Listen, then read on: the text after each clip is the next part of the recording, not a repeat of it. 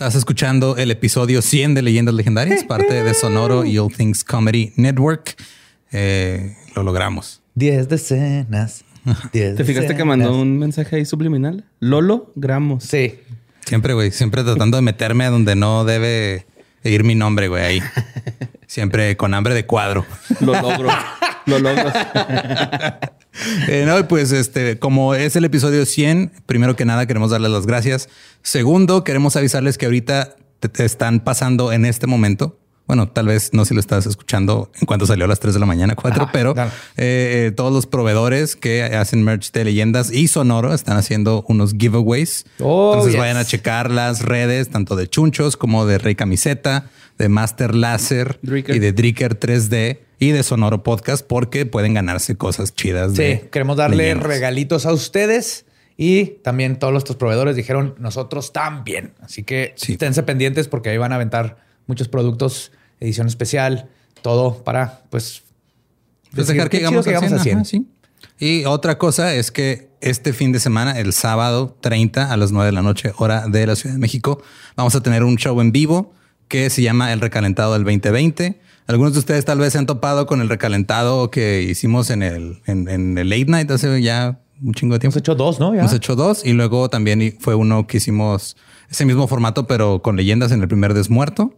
Entonces, este es un show en el que Gabe, que va a ser la anfitriona, se va a encargar de hacernos preguntas sobre todo lo que pasó en el 2020 a seis panelistas, que somos nosotros tres. Aparte nos va a acompañar Luis Sardo, de, que fue de ellos, Sam Butler de Está Cagado y Jorge Rodallegas, que también está aquí invitado.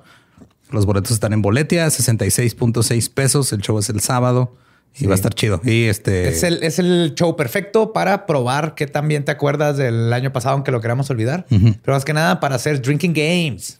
Sí. Esto está padre para estar con amigos y tratar de atinarle a las respuestas mejor que nosotros, porque estoy seguro que nos da de la verga. a desmadrarnos. Mira, eso Puede, puede que nos vaya bien, puede que nos vaya mal, no sé. Yo, este, yo estoy invicto, güey, en todos los recalentados. Güey, este güey ah, siempre gana, güey, siempre. Una vez gané con Jorge y una vez con este, con Luis. Ay, yo quiero con Lolo, güey. Mira, ah. yo no gano porque yo vengo al set en Uber, este, nomás para que sepan a qué vengo a ese quiz. y pues, este, están los boletos en boletia.com. Eh, los pueden comprar desde un, desde ya. De hecho, tienen ya como dos, tres días a la venta. Y pues ahí nos vemos también yo creo brindaremos ahí por el episodio 100. Y ya no, sé qué más, qué más falta. Creo que eso es todo. Creo que es suficiente información. Vamos a dejarlos con el episodio 100. Muchísimas gracias por ayudarnos a llegar a estos primeros 100 episodios y les dejamos el tema que ustedes escogieron. H.H. Holmes. Los dejamos con el episodio 100 de Leyendas Legendarias. We got a bunch of fries, of course, because when you're Mickey D's, you got to get fries. Delicious.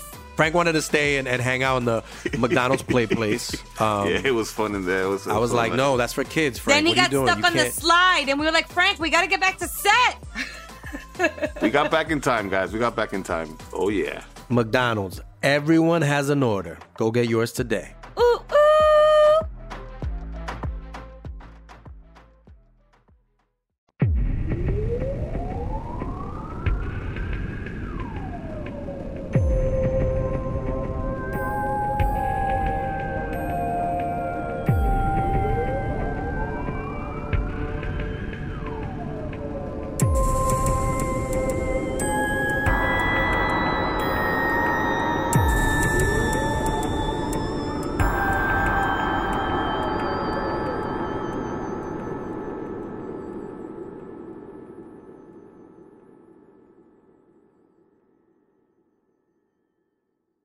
Bienvenidos a Leyendas Legendarias, el podcast en donde después de 100 semanas, casi 200 libros leídos, más de mil páginas de guiones escritas y una cantidad incontable de cervezas tomadas, yo, José Antonio Badía, les sigo contando a Eduardo Espinosa y a Mario Capistrán casos de crimen real, fenómenos paranormales o eventos históricos tan peculiares, notorios y fantásticos que se ganaron el título de Leyendas Legendarias. ¡Yay! Capítulo 100. Capítulo 100. Capítulo 100, capítulo 100, capítulo 100, capítulo 100, capítulo 100, capítulo 100. Capítulo 100. Cien, cien, cien, cien. Capítulo 100. 100, 100, 100, 100, 100. 100, 100. Oh, yes. Lo logramos. Los primeros 100, porque habíamos planeado varios cienes. Sí, Es el primero. ajá. O sea, De es como hecho, empiezas algo. Una vez hicimos un chiste que nos íbamos a terminar matando mutuamente, o no me acuerdo cómo estuvo eso. Y me da mucha tristeza que uno, la gente haya pensado que era en serio y dos, que no se han dado cuenta que este pedo es matarlo a largo plazo, güey. No te voy a matar en el episodio sin de chingadazo. tú- tú eres- Estás, men- estás menos vivo que en el episodio uno, eso me consta. Exactamente. Ese, ese es el tipo de asesino que serías tú. Él te vas a esperar a que la naturaleza Paciente, haga Soy el un trabajo. vampiro Ajá. psíquico, güey. Sí, totalmente. ah, pues sí, como siempre me acompañan a mi diestra, Eduardo Espinosa, y a mi siniestra, Mario López Capistrán. Espero estén contentos, lo logramos, llegamos al 100, pero no lo hicimos solos. Así que quiero decirles que este episodio se lo dedicamos a todos ustedes, las macabrosas y macabrosos, que nos escuchan en la oficina, mientras manejan o mientras disfrutan su día con los amigos. A todos ustedes que permitieron que unos fronterizos cobaltosos entraran a sus vidas cada semana. Y a todos ustedes que convirtieron, y cito, y necrofilia en una frase casera. Gracias por los ya casi dos años de maravillosas, este, de maravillosas cosas en nuestras vidas. Y gracias por convertir este pequeño proyecto hecho con amor y pasión en algo legendario. Hail Satan y salud. Yes. Sí, ese fue el episodio. Nos vemos en el episodio 101. Muchas gracias. Sí, ya Los tenemos que. No, y pues este episodio lo escogieron ustedes. Es el. Es este el- una de las cosas que, que se me hizo padre que ustedes decidieran. Primero la categoría, el género, y después el asesino. Y escogieron a H.H. Holmes. Una sorpresa para nadie. eh, cuál va a ser el tema, excepto para Borre, que no tiene ni puta idea de quién es H.H. Holmes. Triple H. No es el luchador, así me dijeron. No, no es el luchador. Pero aún así, ya conocen le- leyendas legendarias y por eso nos escuchan. Eh, prepárense, por más bien que crean eh, que conocen a H.H. Holmes y el caso. Twist. Ok. Ya lo verán. Pues empecemos. Los anales del crimen real lo catalogan como el primer asesino en serie. Es muy diferente los anales del crimen real a los crímenes, ana- crímenes anales reales. Es un pedo, pues, eso es otro bloque de celdas completamente distinto. La importancia de la semántica. ¿No es lo mismo? Ajá. Lo catalogan como el primer asesino en serie conocido de los Estados Unidos. American Horror Story Hotel lo inmortalizó junto a Lady Gaga. Pero la realidad es que el revisionismo histórico de este caso indica más bien que este monstruo era más un ambicioso y mentiroso este, patológico que un asesino en serio. Hoy les voy a contar la historia que ustedes pidieron, el Castillo de la Muerte y su arquitecto H.H. Holmes. Y antes de comenzar, quiero reconocer mi fuente principal, que se llama H.H. Holmes, The True Story of the White City Devil, de Adam Seltzer. Es un historiador este, de Chicago, Que es un chingonzote, güey. Tiene su este, canal de YouTube también, donde dan tours y te habla de todo lo de Chicago, pero es especialista en H.H. Holmes. Me atrevo a decir que es la persona que más sabe de H.H. Holmes y él ayuda un chorro. De todas maneras, ahí este, hubo otro libro, ahí también va a estar en los show notes. Recuerden, repito nuevo, todo lo que quieran saber de dónde salen las fuentes, leyendoslegendarias.com. Wikipedia. Así dicen todos, te vas a Sí, Wikipedia. Le picas y te manda a Sí, wikipedia.com. güey. en los libros así, así, el libro de, de Wikipedia. Es H. H. Holmes nació el 16 de mayo de 1861 en el pueblo de Gilmanton, en el estado de New Hampshire, en los Estados Unidos. Antes de tomar este nombre, sus padres, Levi Mudgett y Theodate, Theodate. se llama su mamá Theodate. O sea, sería el femenino Teodora. Teodora. Ajá, Teodora en vez de Teodoro. No, pero es mujer. Por eso, o sea, es, eso es Teodora. Teodora, güey. Theodate. Theodate. O Ah. Theodora. Sí, Teodora, Theodate, pero Theodora. No, sí, Theodate. No sé, tal vez No fue, una, puede fue- ser. fue una hipótesis. Mira, suena un nombre inventado, entonces. Todo como todos lo los nombres, pero ese más. Ese como que se equivocaron ahí, güey, en el registro, ¿no? Pues Theodate. Los papás lo bautizaron como Herman Webster Mudgett. Herman Webster Mudgett. Mudgett. Mudgett. Ajá, Mudgett. O sea, no, no- no- hubiera llegado tan lejos, creo. Claro, H.H. Holmes se oye más chingón que Webster Market. Era el menor de cuatro hermanos y sus padres eran devotos metodistas descendientes de colonos ingleses que llegaron a Norteamérica en 1761. Ok. Su padre era granjero y cuando no era temporada de sembrar se dedicaba a pintar casas y a comerciar bienes, mientras que su madre cuidaba a los cuatro niños. Siendo una familia estrictamente religiosa, era común que los niños recibieran castigos severos para disciplinarlos como golpes o ser encerrados en el ático. Lo común para Sí, esos lo tiempos. tranquilo. Sí. Holmes era increíblemente bueno en la escuela, al grado de que esto le causó muchos problemas socialmente. ¿Por qué me estás señalando? sí, güey. ¡Suéltame! es, es- es que te, te iba a decir trigger warning. Trigger Suel- warning. Suéltame, güey. Los niños se burlaban de él porque Estás lastimando, José Antonio. Agarradito así del cuello. juntando las manos y pareces a cacaca, güey. Desde lejos, güey. Nomás tienes que juntarlas. Y ya saben, y el ya de saben. perro, güey, que la... Los niños se burlaban de él porque siempre estaba estudiando. güey. Y su tormento no se detenía en el salón, ya que Gilmanton era un pueblo pequeño, así que donde quiera que fuera, sus bullies lo encontraban. El se- Qué culero. No tienes dónde esconderte, Lolo.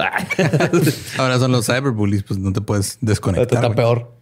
Pues puedes bloquearlo. What? Pues sí, ¿no? Esa función tiene todas las redes sociales, bloquear a la gente, lo bloqueas. Sí, güey, pero no, no, no termina ahí. En fin. Pero el ser molestado por los demás niños era algo que ocurría diariamente.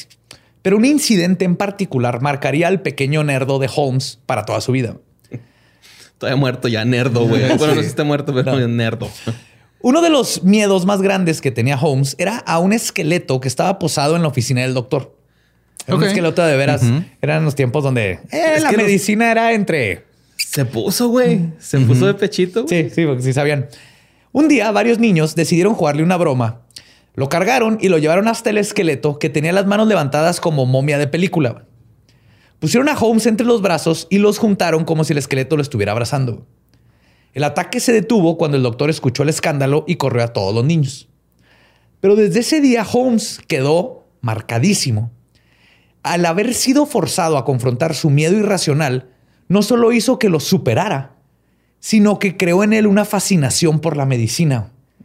Ok. Él siempre dijo así de que tuve la verga hasta que ya me di cuenta de que, ah, cabrón, no me pasa nada. Y dijo, voy a ser doctor.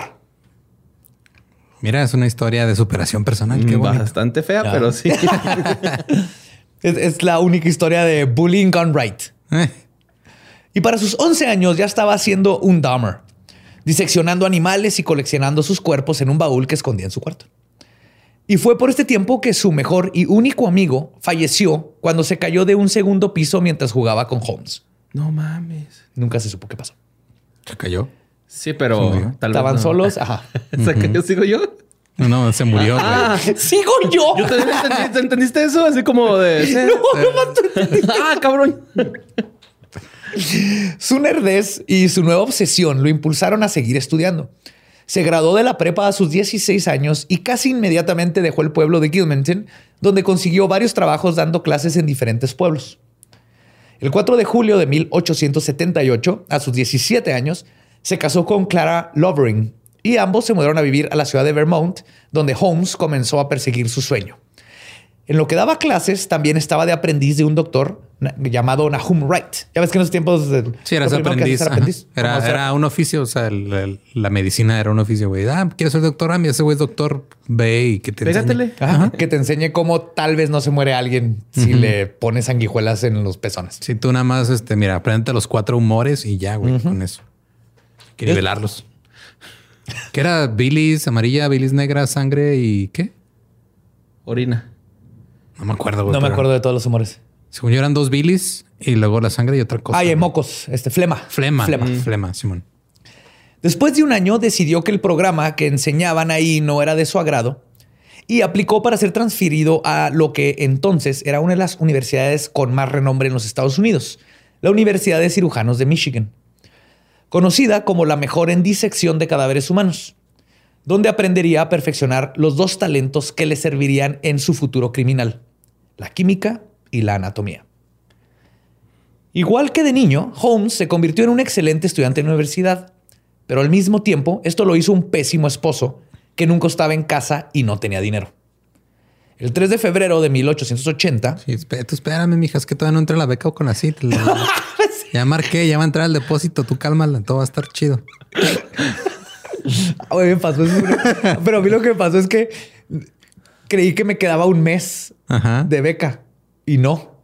Entonces yo todavía calculaba un mes más de renta. Y finta. Y finta, fintota. Ya sé lo que sintieron ahorita todos los que. Y luego ya. Fintototota. Ya de ahí empezó este Badía con su show de webcam de. Hola, mi amor, ¿estás haciendo sigilo solo?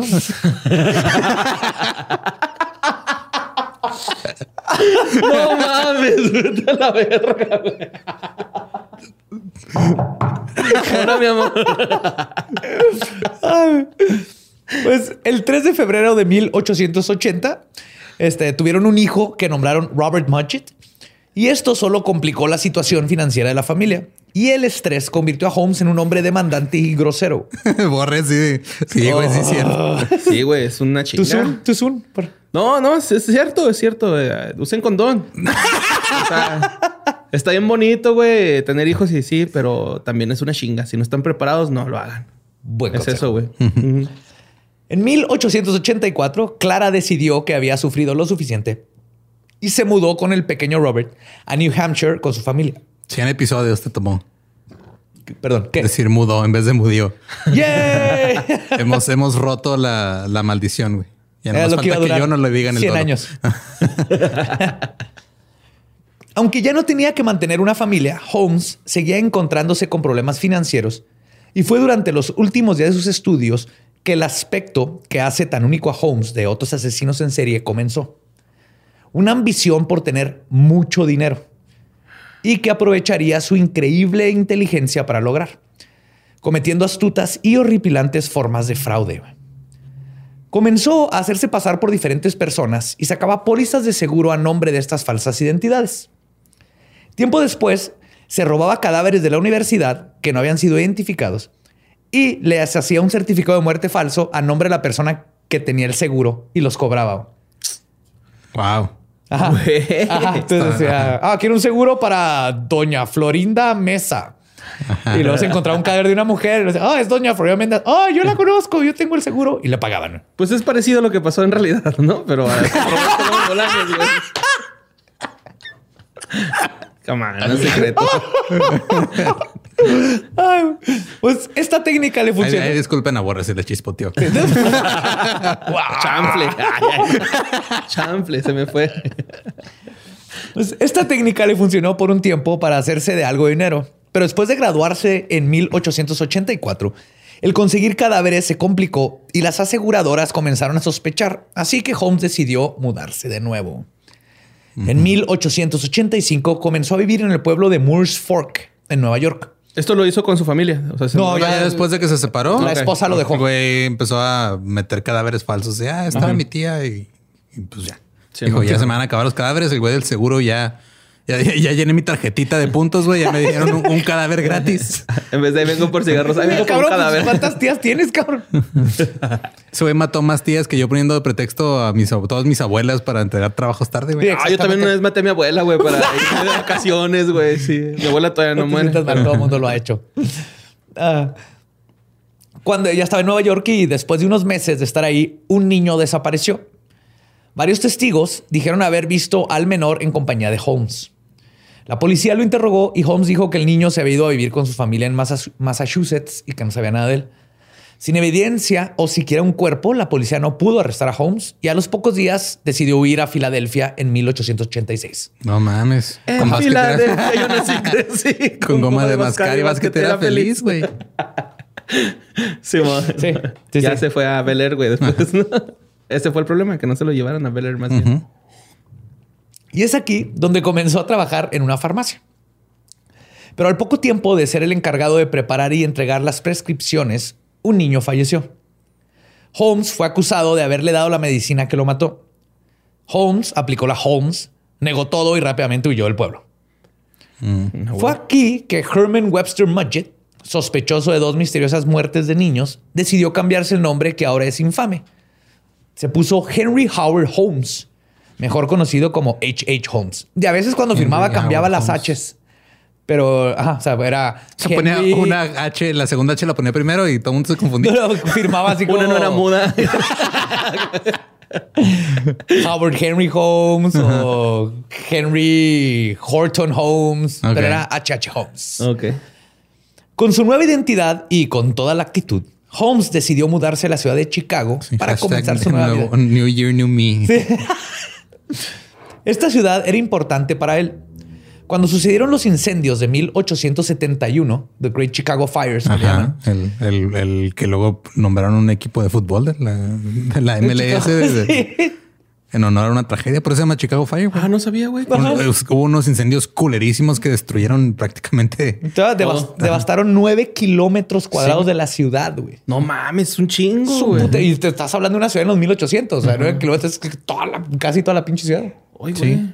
Todo para que un jorobado usara el 10 de ese equipo de fútbol. El jorobado favorito. El ahora gobernador de Morelos. Es muy buen futbolista, güey. Pues Holmes había leído de estos este, fuegos a sus 10 años y pasaba sus noches fantaseando cómo hubiera sido que toda su familia se hubiera quemado en los incendios y lo cool que hubiera sido para él ver sus cenizas y estar libre. Ok, eh, suena algo muy sano. Es eso de tener fantasías es sano, Creo que todos en, alguna edad han pensado en que se muera la familia, los amigos de la escuela, la gente que te tiene hasta la madre. Eh, suena que escucha de Cure ese güey. Cabrón. Yes. Está bien padre cómo quiso justificar sus fantasías de las A todos se nos ocurrió que se muriera tu familia en un incendio abajo del agua en el río. no, jamás espero eso. En un 13 de diciembre de 1991. ¿Todo nos pasó? Yo sí pasé en el salón que entraba un velociraptor y se comía a todos, o un alien, un xenomorph, y se comía a todos y nomás salvaba la chava que me gustaba y a mis amigos. ¿Nadie? ¿No? Mira, no digo que todos, pero sí digo que algunos. Había toda una narrativa. en esta mesa nada más tú. pues además, la ciudad de Chicago se estaba reconstruyendo lo que significaba que había muchísimo nuevo desarrollo y un influjo muy fuerte de trabajo. Era en esencia la ciudad perfecta para construir el gran sueño americano, una estafa a la vez. Mm, yo pensaba que jardinería. Holmes consiguió un lugar para vivir en el barrio de Englewood, que fue el lugar en, donde la mayoría de las 100.000 personas que fueron desplazadas terminaron y ahora gozaban de un gran comercio y múltiples negocios. Cuando Holmes se mudó, se mudó. Verga, ya hemos roto la, maldición, güey. Pero ahora lo noté. En episodio. Cuando Holmes se mudó por primera vez al área, inmediatamente encontró trabajo en el E.S. Holton Drugstore, que era una farmacia ubicada en la esquina de Wallace y la calle 63. La farmacia era el negocio familiar y había, había un negocio familiar y había sido propiedad y estaba operado por el señor y la doctora Holton, esto es importante. En la mayoría de los libros y lugares dicen que era el doctor Holton y su esposa. Pero, era, la doctora, Holton y, su esposo. Ajá. Pero en la historia. Sí, dijeron, ah, es que en inglés es doctor, independientemente si eres hombre o mujer. Entonces dijeron, doctor Holton a huevo es el señor. Asumieron que era el vato, pero no, era, era la doctora Holton. Porque cualquier persona que sea del sexo femenino puede lograr lo que sea, güey. Eso es neta. O sea, sí, güey. Yo siento que más fue por ahí ese pedo de que, ay, ¿cómo va a ser una mujer? Y la neta no. Sí, güey. Sí. totalmente. En la historia lo, el, volteó ahí los sexos. Sí. Como es común me Caga, me caga ese pedo, la neta. Pues esta, la farmacia era el negocio familiar y era un negocio exitoso y los Holton le dieron la bienvenida a Holmes en su tienda con los brazos abiertos. El señor Holton había desarrollado cáncer aproximadamente un año antes de la llegada de Holmes y la doctora Holton necesitaba ayuda para mantener la tienda a flote. Holmes parecía el candidato perfecto para el puesto. Era encantador, educado y tenía experiencia trabajando en farmacias en el pasado. Lo que no sabían es que su encantadora personalidad era una fachada y que su experiencia previa en farmacias habían terminado en escándalos. Y esta vez no sería diferente. ¿Se una película de Tintán, güey, eso, güey. La triste historia de Pito Pérez, eso pasa, güey. El farmacista. A los seis meses de empezar a trabajar en la farmacia, el señor Holton falleció por su enfermedad. Mm. La doctora, ahora viuda y con dos hijos, fue convencida fácilmente por Holmes de que le vendiera la farmacia. Este trato era perfecto para todos los interesados. si no fuera por el pequeño detalle de que Holmes nunca le pagó a la viuda. Pues estaba muerta. Ah, no, estaba No. muerto el esposo. Ajá. Sí, cierto. Ella, ya viviendo en California con sus hijos, demandó a Holmes en 1887, pero el juicio se alargó tanto que eventualmente la señora Holton decidió abandonar la demanda. Por, imagínate en esos tiempos, güey, una puta demanda. Sí, de ahorita que tardan años, imagínate sin internet, que las cartas van en caballo o en tren.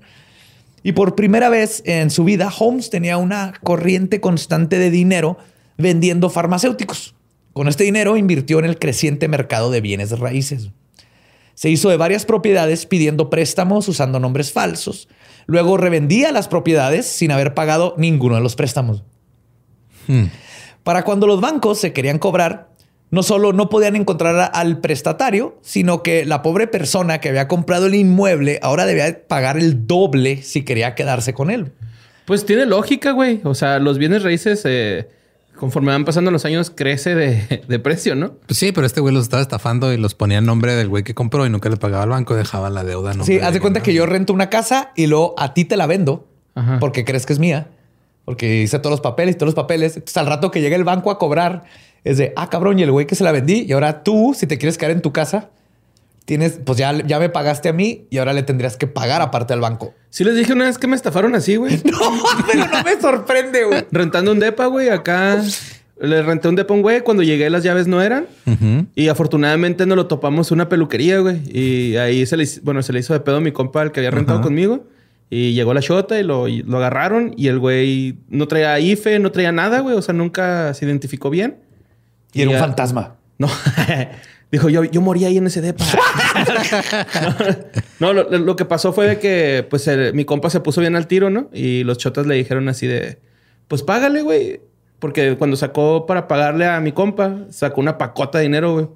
Entonces dice mi compa que los chotas le dijeron, ah, compa, pues ya te dio lo que necesitabas, ya vete. Como para tumbarlo ellos a Para él. lo demás, ajá. Ah, con que lo hayan pasar un mal momento, Sí, creo que aprendió su lección de no andar estafando, güey. Te odio, Jesús Ortiz. sí, ese es tu verdadero nombre. Pues además de estos fraudes con propiedades, también comenzó a vender en su farmacia agua mineral con sabores como medicina cura todo. Pero no solo no curaba nada, ni siquiera era agua mineral, güey, era agua de la llave de su casa, güey, pero vendió un chingo, güey. O sea, inventó el órgano gold y todas estas mamadas. Ok. el Herbalife y todo eso. Sí. Pero como siempre, Holmes no estaba contento y quería más. Esto es algo que es constante. Holmes siempre quería más. Y es entonces cuando en 1888 una propiedad vacante eh, del otro lado de la calle de su farmacia se puso a la venta. Y sería aquí que Holmes construiría lo que ahora se conoce como el Castillo de la Muerte, el Murder Castle. Wow. Holmes se convirtió en el arquitecto de su nuevo edificio, tomando todas las decisiones de la construcción. Y además jamás compartió el diseño completo. Contrataba trabajadores que solo trabajaban en una parte del edificio y luego los despedía y contrataba a otros para continuar el proyecto. De esta manera, ninguno de los que trabajaron en el Murder Castle sabían exactamente cómo era por dentro. Esto cumplía con dos funciones críticas para el proyecto de Holmes. La primera es que solo él sabía exactamente qué había en el hotel y cómo navegar sus secretos. La segunda era que, igualititito que Trump, constantemente se quejaba de que los trabajadores no habían hecho algo bien, los corría y así no les pagaba por sus servicios. Ah, qué mierda, güey. Igualito que Trump.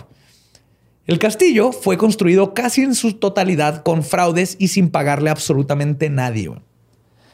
Ya concluida la obra, el edificio constaba de tres pisos y un sótano.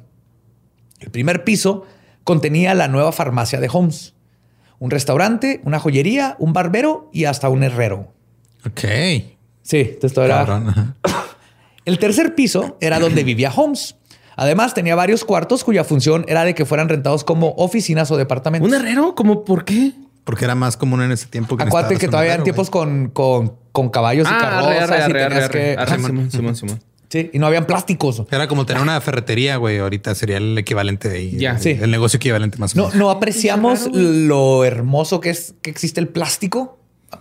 Porque antes todo, las menos cosas tenían que ser de fierro y metal. Y te ir con un herrero, güey. No habían tornos y estas cosas. Simón. Sí. Había sobrepoblación de tortugas. y animales marítimos. Marinos, perdón. Entonces, en el tercer piso vivía Holmes Y era en el segundo piso donde todo comenzaba a tornarse macabro. Esta planta constaba de pasillos laberínticos con puertas escondidas sin chapa, escaleras que no llegaban a ningún lado, todo diseñado para que los huéspedes no pudieran escapar fácilmente una vez que rentaban uno de los 35 cuartos que habían en este segundo piso. Y si lo ves, le dicen el castillo porque estaba grande Tenía y con forma. ladrillos, pero es un edificio cuadrado normal de Chicago. Nomás Podría ser un motel. Ajá.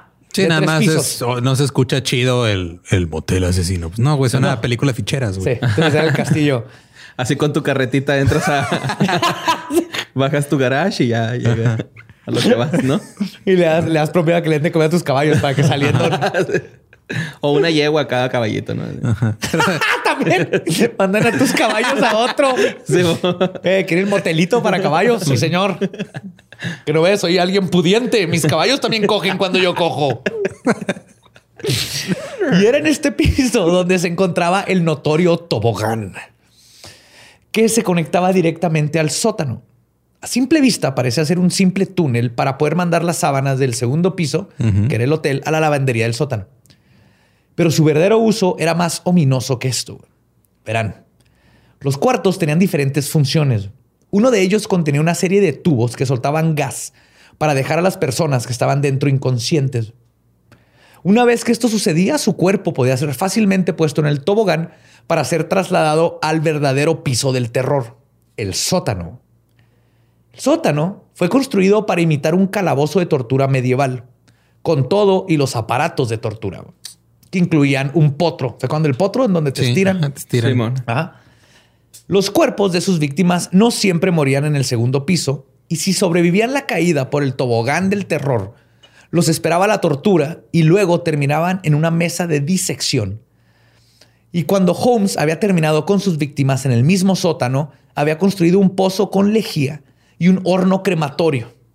La mejor forma de deshacerte de evidencia. güey. La Por- neta, el güey preparado estaba, güey. Este Cabrón. Ese güey era Wiley Ethelbert, güey, en la vida real, güey. ajá. Tenía trampas por donde sea. Yes. Eh, Creo que la moraleja es no dejen la escuela, chavos. Sí, sí, sí sirve. Este güey Sí. es educadísimo. Te, ayuda a desarrollar el pensamiento crítico. Ajá. Sí, sí. y- y problem solver, ¿no? Resuelves problemas Exacto, a ajá. futuro, güey. Pero todo esto que les conté, este, es, es lo que por lo menos la mayoría de los libros, documentales, podcasts y videos de YouTube que hablan de H.H. Holmes nos han contado por años. Y me incluyo a mí mismo. Esta era la historia que yo conocía de H.H. Holmes. Pero, queridos legendarios, temo decirles que la historia de Holmes, como se conoce, es 90% periodismo amarillista, testimonios de un mentiroso patológico y pésimo trabajo policiaco, y solo como un 10% son verdaderos asesinatos. En realidad no tenía un potro así de tortura. La, la tortura era que te iba a poner a platicar con el potro de Acapulco Shore una hora. No Aguántale la peda a peor. ese güey. Esa es tu está peor. tortura. Sin que me la ¿no? Sin que se den un tiro. Incluso su madre luego testificó que la historia de los huesos en su cuarto y la tortura de animales era ridícula, aclarando que su pequeño Herman Webster adoraba a los animales, especialmente a su perro, güey. Tuvo un perro de toda la vida de niño que amaba, güey. ¿Qué digo? También eso podría ser la mamá diciendo, no, mi angelito no podría haber hecho eso. Ah, no, claro. Pero ahorita vamos a ver que, Que el sí. güey probablemente sí tenía su perrito y lo quiso, güey. Ok. Pero no se preocupen. Digo, Holmes- también el güey de Catepec quería un chingo a sus perros. Ah, sí, sí, claro. Eh, es uno de esos casos. Pero me refiero a que no, no tenía huesos de animales en un baúl abajo de su cama. Al principio sí. O sea, es algo que ahora estamos, estamos de acuerdo que ahora eh, es algo que ya no tienes en común con Holmes. Pero no se preocupen, Holmes sí era un asesino. Solo que era menos Jigsaw, el malo de las películas de Saw, y más el mago de Oz. Si el mago de Oz fuera mujeriego y hubiera matado a Dorothy. ok. ¿Ok? Era más eh, vato de ilusiones y, y- y cosas que Farolero, la gente... Farolero totote. Conocemos con lo más, este, como lo más emblemático, comencemos, perdón, con el Murder Castle. Es verdad que tenía un segundo piso lleno de laberintos, puertas invisibles y cuartos escondidos. ¿Cómo, Pero- cómo es eso de puertas invisibles? No? O sea, es como si, esta, tapiz, ajá. como si esta madre la empujaras y se Ah, abriera. Ya, ya, ya, ya. Sí, o sea, el- habían cuartos donde estaba el papel tapiz, le, le empujabas. El librero, y ¿no? se abría- o libreros Ajá, y cosas así. ya, ya. Ajá. Muy pedo. Totalmente. Pero la razón de esto es menos ominoso y más tranza. Uno de los fraudes de Holmes que Holmes hacía constantemente era rentar bicicletas, muebles y otros artículos y no regresarlos. O comprarlos a crédito y luego para que le- se los lo, lo- lo revendía. Sí, sí, no hay pedo. eso, pinche Liverpool de mierda. No hay pedo. A los siete feria. años te borran del buró de crédito, güey. No hay pedo. Siete años nomás. Planea para aguantar siete años. Y entonces luego, que luego cuando lo que hacía es que hacía estas cosas y tenía un chingo de...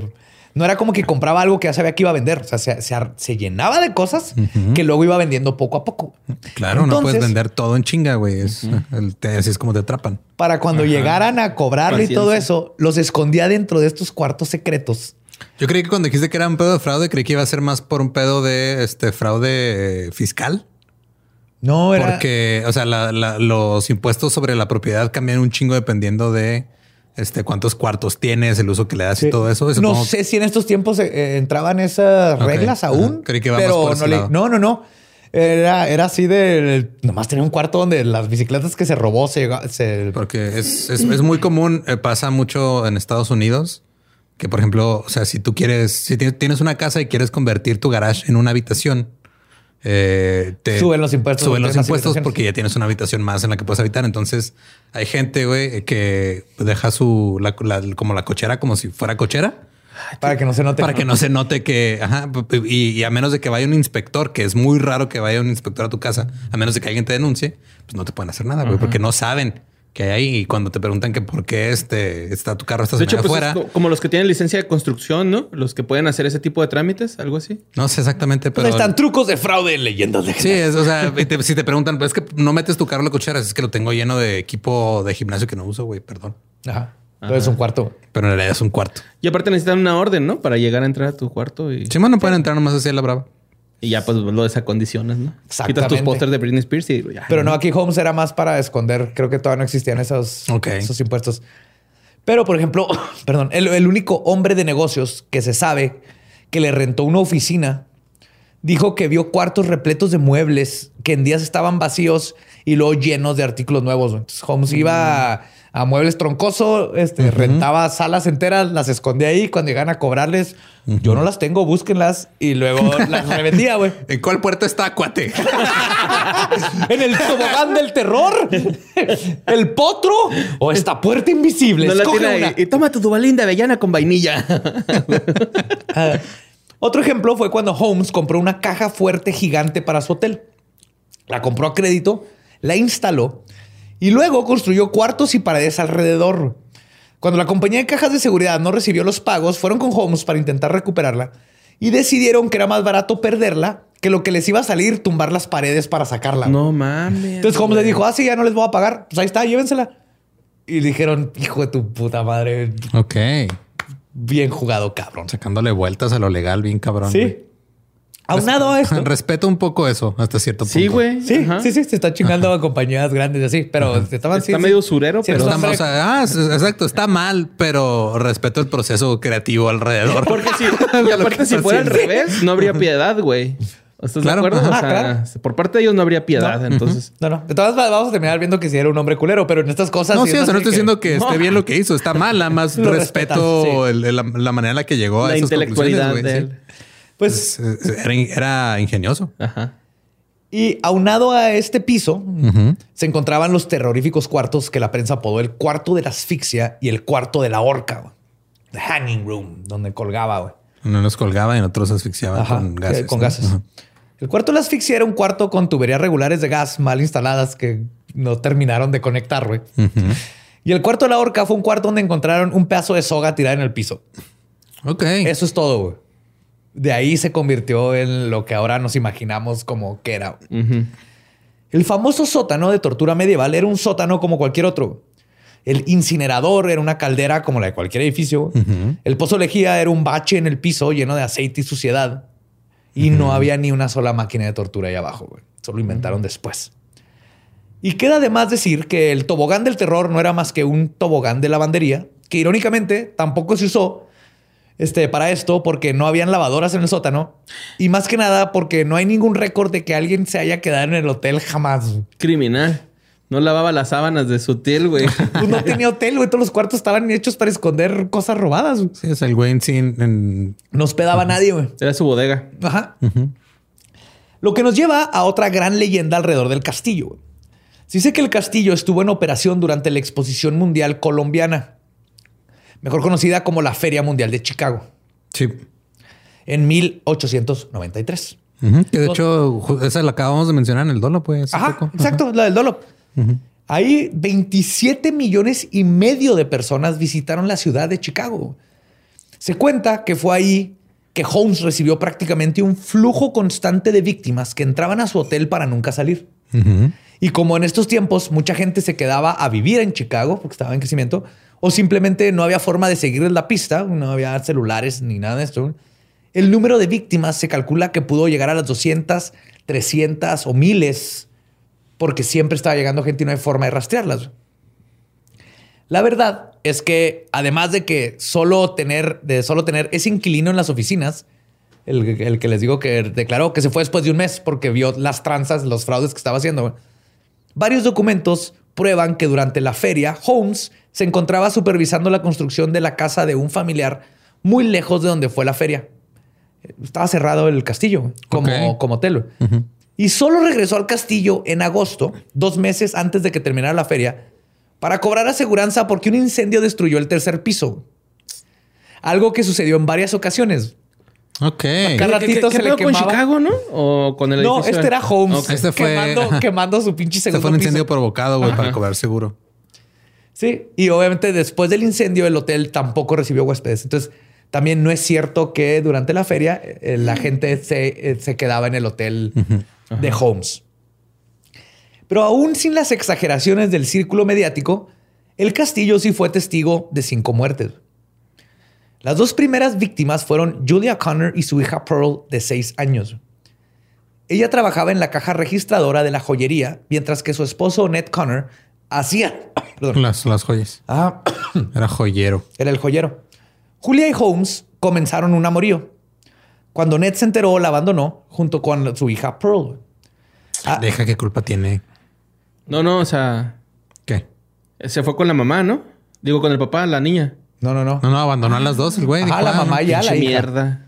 Ajá. Y alrededor de Navidad de 1891, Julia y Pearl desaparecieron. El conserje del hotel, Pat Quinlan, otro hombre, y Holmes fueron vistos acarreando algo sobre una carretilla la noche del último día que Julia fue vista. Holmes luego declararía en su juicio que la muerte de Julia había sido un accidente cuando le intentó aplicar un aborto. Algunas fuentes apuntan que Julia se embarazó de Holmes y que el procedimiento lo hizo porque un bebé sería imposible de esconder de su esposa Murda Belcamp, con quien había contraído matrimonio en 1887 y que dio a luz a su hija de Holmes, Lucy, el 4 de julio de 1889. Pero pues O sea, nomás, nomás hubiera construido un cuarto alrededor del bebé, güey, cuando llegaran. no, pues llévatelo. Entonces, este güey tiene su primera esposa que lo dejó, ajá. se volvió a casar sin divorciarse con Murda y luego tuvo un amorío que tuvo un bebé y la, ella y el, el, este, desaparecieron.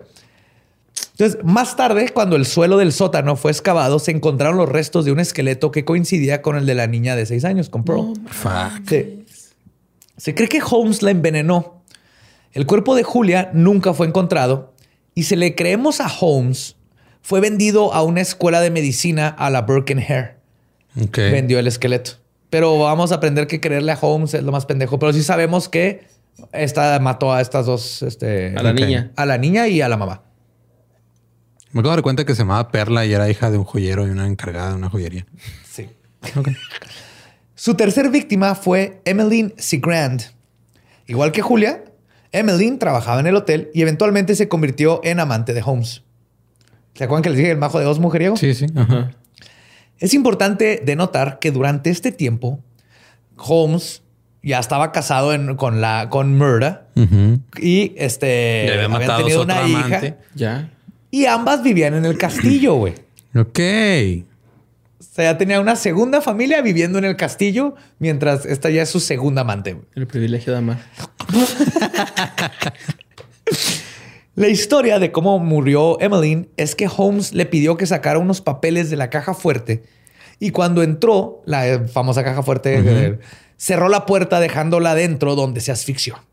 No hay forma de comprobar esto. Yo la neta se me hace demasiado...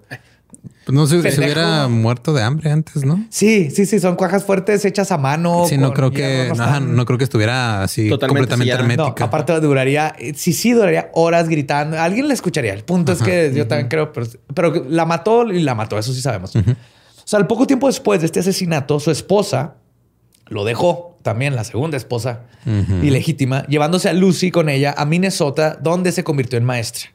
Pero nunca se divorció de Holmes porque nunca se casaron. Es un desmadre. Ok. Porque, o sea, sí se casaron, pero en esos tiempos no había forma de revisar récords en otros lados. Entonces ya lleva dos esposas, cero divorcios. Mientras que las primeras tres víctimas de Holmes apuntan a que fueran asesinadas por una simple compulsión narcisista y egoísta de no ser descubierto por sus amoríos, el motivo del homicidio de sus últimas dos víctimas dentro del castillo es un poco más complicado de descifrar. Las hermanas Minnie y Nanny Williams desaparecieron el 5 de julio de 1893. Minnie era amante de Holmes Otra vez. y cómplice. Ajá. Pinche pito loco, ¿ah, güey? Sí, en totalmente. todos lados. Entre los dos compraron y vendieron varias propiedades, algunas a nombre de ella y otras a nombre de Holmes, para cometer fraudes de diferentes maneras. Ahora, el misterio con las hermanas Williams viene de que Holmes declaró que él no las había matado, sino que Nanny había matado a Minnie en un ataque de celos, que le pegó con un banco en un barro. Y hay reportes en esa... ¿Un banco en dónde? con un banco en un bar. Ah, en un bar. Es. Yo también entendí En barro. un barro. Dije, le, No. exploté, le explotó el barro, güey. Valió, verga. Y aunque hay reportes de una pelea violenta en un bar por una mujer llamada Nanny, Holmes era un mentiroso compulsivo que incluso confesó a varios asesinatos que luego se comprobó que no era verdad por el hecho de que estas personas estaban vivas. Ah, mira, eso, eso suele ser. Sí, güey. O sea, eso suele, eso suele ser un gran inconveniente cuando quieres arrestar a alguien por asesinato, que su víctima yo diga, hey, no, no yo estoy maté muerto. a ese güey que está ahí. El que me trae. Pues a lo mejor para que lo, eh, lo vieran como un paciente de psiquiatra, ¿no? Nah, en ese tiempo no, nomás era para tratar de. No, estamos hablando de confundir. vergas. finales de los 1800, güey. Nomás era como pinche vato mamón. O sea, el uno, el, el- el uno más que tú, güey. Yo maté uno más que tú, güey. Ajá.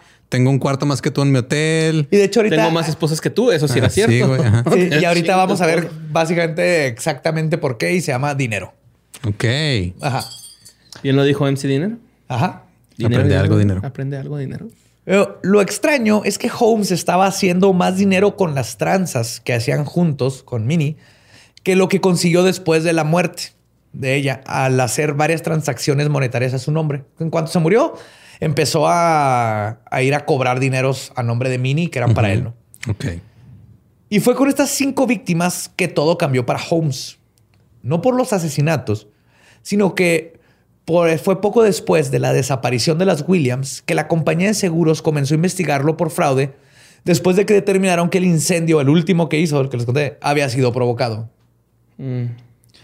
Así que en 1894 Holmes decidió huir de Chicago, pero al hacer esto dejó atrás todas las tranzas y fraudes pendientes que le daban dinero, así que tuvo que pensar en un plan. Primero llegó a la ciudad de Denver, donde comenzó otra estafa, estafa bajo el nombre de Henry Mansfield Howard. Y fue bajo este seudónimo que conoció a Georgiana York. Y se casaron. Oh, qué la. Georgina George. Parece, ¿va? Que es Georgina George, Georgina. Ya es su tercera esposa, güey. Güey, o sea, qué cabrón. Ajá. Sí, sí, algo, porque luego lo describen ¿no? así que este vato era súper este, rarito y que sé que no mames, lleva tres esposas, Pero estaba guapillo, dos güey. Pues Está normal, güey, pero pues el güey ah, tenía. Bigotón, ojos. Si era tan tranza, si era Ah, tan tranza, güey, pues obviamente tenía maneras de manipular a la gente, güey. Y pues Más que nada es eso. manipulaba a la gente. Verbo mata. Cinco personas y las esconde en sus. Exactamente. There we fucking go. Nueva camiseta. You got it, sir. sí, esto es un con man, güey. Esto es- Pues con su ahora tercera esposa, Holmes viajó a la ciudad de Fort Worth en el estado de Texas. Ah, aquí cerquita. Sí, súper cerquitas. Como nada más ocho horas manejando bien. Y no duró mucho en su nuevo aposento cuando casi es atrapado por hacer la cosa más estúpida que puedes hacer en el estado de Texas, robar caballos. Oh shit, no te metas con, güey, ni con los caballos ni con las pistolas de los tejanos, güey. No, Vas no, a valer no. verga de inmediato. Y por robar caballos era la misma tranza que las bicicletas. O sea, Ajá. rentaba un caballo y luego Sí. lo trató, los trataba de vender a otros ranchos. Digo que ya en estos tiempos serían trocas y Sí. pistolas, pero Eh, en ese tiempo eran. Mi tío hacía eso en sus tiempos de juventud por, para entretenerse, porque pues ¿Se él vivía en un rancho. caballos? Se robaba caballos, los ponía en otro rancho y veía cómo se peleaban los dos güeyes de los ranchos, güey. Ah, pero para entretenimiento, güey. O sea, iba a agarrar un caballo. pues era con como un Sims. Sí, personal, güey. Digo, voy a poner este cabello acá. Sí, se robó un motor también una vez, güey, acá y lo puso en otro rancho para que se pelearan los granjeros, güey, los rancheros. Eso está pues. chingón, güey. Ese es un agente de caos, güey. Es un Joker. Sí, Tú tienes sí. el de Joker. Sí. Entonces pasa este desmadre con los caballos en Texas y ahora huye a la ciudad de St. Louis, en el estado de Missouri. Y aquí fue arrestado casi inmediatamente cuando intentó defraudar a unos proveedores de mercancía. Es la primera vez que cae en prisión. Ok. En prisión conoció al notorio robatrenes Marion Hedgepatch. Oh shit, ajá, sí me suena ese nombre. Es famoso por siempre traer boleados sus zapatos. güey. Por eso lo conocían, ¿no? La chinola, así. Este, el- es alguien que sé que en Dolop debe de andar por ahí. Holmes no aguantó presumirle de sus crímenes y de un nuevo plan porque era famoso, güey. O sea, es como si te Sí, metieran- fue a, fue a impresionarlo, ¿no? güey? Ajá, exactamente. güey. Como cuando ves a alguien así, no, sí, yo, yo, yo también hago comedia, güey. También hago stand-up. Ándale, sí. Es como También cuando tengo- conocí a Richo Farrell, güey. Así, Así, ¿qué pedo, "Ah, Richie? Yo, Ya". yo, yo, yo, este, metía pajaritos en ácido, güey, para quedarme con sus huesitos. güey. Sí, y aún así quiso volver a tu patio, güey. Es lo más cabrón de todo. Porque, o sea, el contexto es, este, le, le abrí el show y luego me dice eh, este Ro, güey, me dice, oye, bueno, pues tenemos ganas de seguir pisteando, pero está todo cerrado. Y te marqué a ti, güey. Y dice, ah, pues creo que no tengo chela, güey, pero pues yo tengo, tengo tengo alcohol o algo. Y entonces llegamos a la casa de un extraño que ni Richie ni Rodrigo habían conocido, güey. Y este, y ya como a la una de la mañana nos recibe nada más Badía con como con tres cervezas en su refri y unas botellas de, de licor. Y luego le empieza a contar lo que hacía en la prepa a Richo Farrell, güey. Y aún así Richo Farrell se hizo nuestro compa y ahora cada que quiere venir a Juárez quiere venir al patio Badía. Ajá. güey. Después ve así, Richie, estos son mis cráneos humanos que vienen de la India.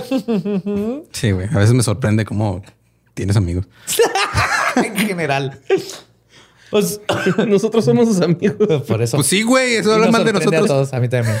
Por eso los amo. Pues Holmes no aguantó presumirle de sus crímenes y de su nuevo plan que tenía para ganar dinero con un fraude de seguros que estaba tramando. Uh. También le preguntó que si de una vez no conocía a un buen abogado. Claro, eso es, ajá, porque necesitas un abogado criminal. un abogado criminal. Como Saul Goodman. Sí, exactamente, güey. sí, a huevo. Exactamente Anthony es lo que estaba buscando. Estaba buscando un Saul Goodman. güey. Este Headpeth le dijo que sí y que le cobraría 500 dólares por el contacto. Holmes le dijo, ya está, Simón, pum, pum, pum. Y luego salió bajo fianza que pagó su esposa Georgiana e inmediatamente huyó hacia Filadelfia, donde podría en acción- pondría en acción su estafa maestra. Verán, Holmes tenía un amigo ayudante llamado Ben Pitesel, con quien meses atrás había concretado el siguiente plan para hacerse rico. Holmes sacaría un seguro de vida a nombre de Pitesel por 10 mil dólares. Son como 300 mil dólares de hoy. Y luego él estaría pagando las mensualidades. La beneficiaria sería la esposa de Pitesel, Carrie, con quien Pitesel tenía cinco hijos. Holmes se iba a robar un cuerpo de la morgue, luego lo quemaría para quitarle la identidad y dejando dejaría evidencia de que era Pitesel porque lo van a quemar en la misma casa de él. Y alguien de su familia identificaría el cuerpo y todos serían ricos. Ok. Es un buen plan. Es, es- es Oceans 14. Sí. El plan ya estaba en acción. Holmes y Pitesel tenían un mes viviendo en Filadelfia, estafando a personas como supuestos agentes de patentes. Ok. Es que no sé cuántas patentes se entregaron. De chingada, tal vez ahí se inventó, no sé, el dildo que vibraba. Y Los nunca supimos, güey. Los. El güey que llevó los clips, güey. ah. se suicidó porque alguien más se lo chingó. Ah, los clips. No mames, qué Sí. pedo. Pues el primero de septiembre, cuando Holmes regresó de su estancia en prisión, o sea, tenían un rato ahí, se fue y es cuando lo arrestan y lo regresan. ¿no? Le avisó a Pitesel que era hora de echar a andar el plan. Y por avisarle, me refiero a que Holmes decidió en algún punto, o quizás siempre así fue su plan, que lo de conseguir un cadáver era demasiado complicado, güey. Así que simplemente atacó a Pitesel con cloroformo y luego le quemó la cabeza. No Ok. mames. Sí, güey. Pues por- para cobrar el seguro. pero sí, no sé si se le complicó lo del cadáver. Dijo, está más pelada nomás matar al güey. Pero mató a su... Era, A su cómplice. Era su cómplice amigo, güey, porque llegó, lo conoció en Chicago, en el hotel, le ayudó con un chingo de cosas, un chorro de tranzas. Sí. Pitesel, güey. Y Yep. ese nombre pendejo, qué bueno que lo quemó, güey. Valió. Valió vergacel el güey, ni pedo. Duracel quemándose. Des- Perdón. Después acomodó la escena del crimen para que pareciera que Pitesel había prendido unos químicos y eso había detonado el accidente.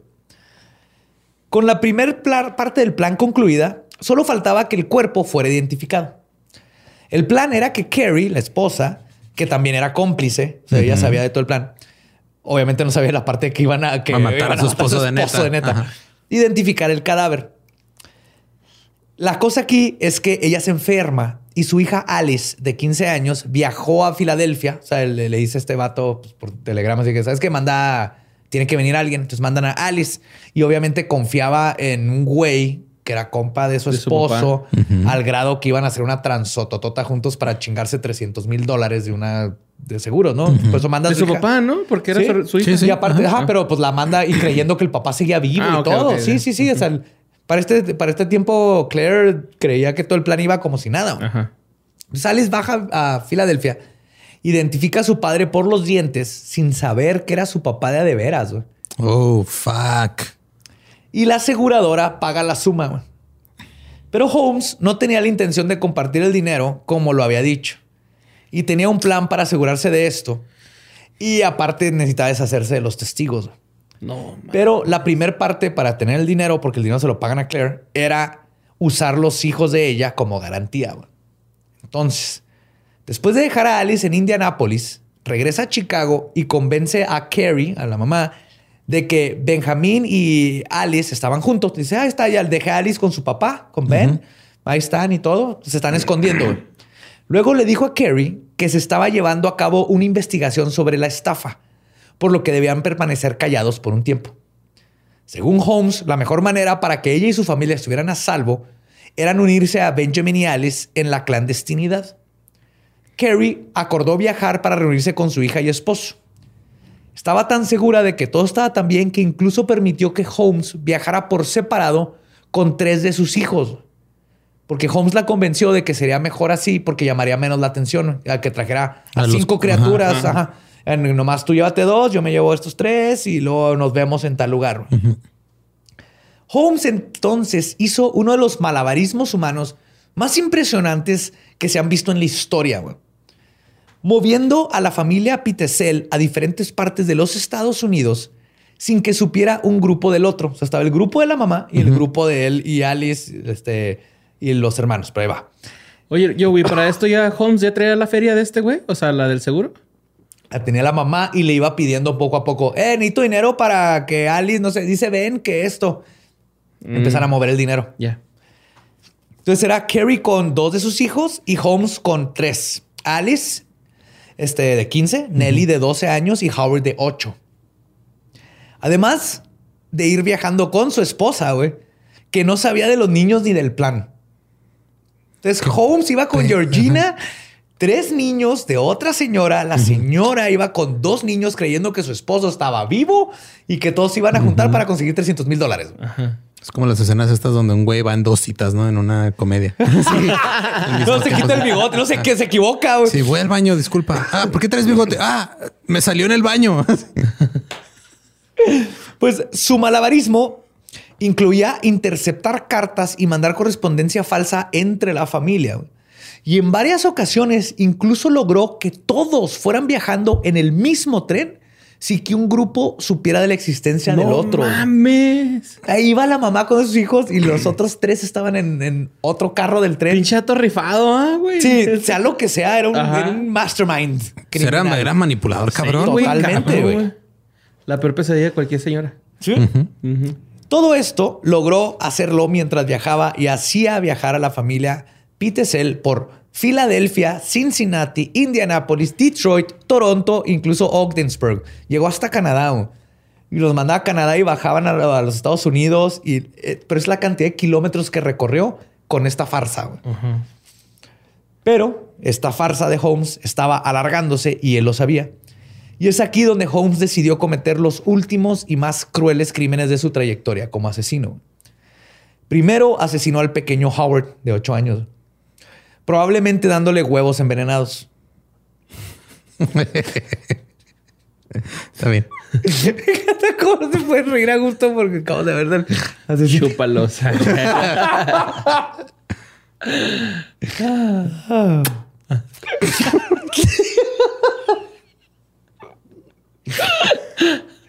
Pedazos de su cráneo y dientes fueron encontrados en la chimenea del horno de una casa que Holmes estuvo rentando. Después mató a las hermanas Alice y Nellie. Sus cuerpos fueron encontrados desnudos y enterrados en el sótano de otra propiedad donde se hospedaron. No se sabe cómo las mató. Holmes declaró que lo hizo encerrándolos en un baúl donde metió gas. Pero eso no tiene sentido porque la casa donde las encontraron, para empezar, no había gas, no había instalación de gas. Ok. Entonces no se sabe cómo las mató. Nomás sabe que Ay, las dude. dos estaban muertas ahí. Estaban desnudas, no mames.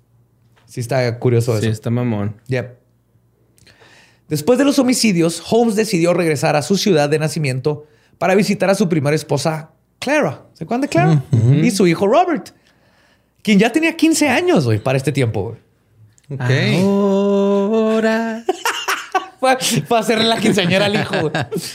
Holmes les explicó que no se había reportado en como seis años, güey, porque había estado en un accidente de tren que lo dejó con amnesia. Que acababa de recuperar su memoria, pero que mientras no se acordaba quién era, se había casado con la enfermera que lo curó, Georgiana, güey. Y entonces... pedo? Ya, con ya, este ya aquí, güey? ya aquí casi lo tra- trampan, ¿va? güey? No, güey. ¿No? Aquí, oh, A la verga. todavía le falta. ¿Cómo? Puta madre, A güey. veces pienso ¿Cómo que tal vez él está eso? viendo qué tan lejos puedo llegar Pinche- mis mamadas. Pinche güey. trama de Telemundo. Es como el pinche Eugenio Derbez de mierda, ¿va, güey, que se casó una vez con un elenco de, de actores, güey, para no casarse realmente. What? Sí, ¿no? Eso pasó con Eugenio Derbez, según No yo. tengo ni puta idea de qué estás hablando. Sí. ¿Cómo Eh, te ver, casas con un elenco? Fíjate, esto es lo que, según yo, lo que sé. Era, era una serie, güey. Era la familia peluche, güey. No, era en serio. no, güey. Este güey se casó con alguien, güey, pero, o sea, contrató al padre, contrató a los invitados, contrató un chingo de gente y se casó así, güey. Acá no, ay, me, me- casé y, y la, la persona con la que se casó pensaba que estaba casada con él y no era cierto, güey. Porque todos eran actores, algo así, güey. Pero eso era de punk, ¿no? Era- No, güey, es neta, güey. Es un pedo que pasó real. Nomás que pues ahorita todos estamos en- bien contentos con la familia peluche, ¿no?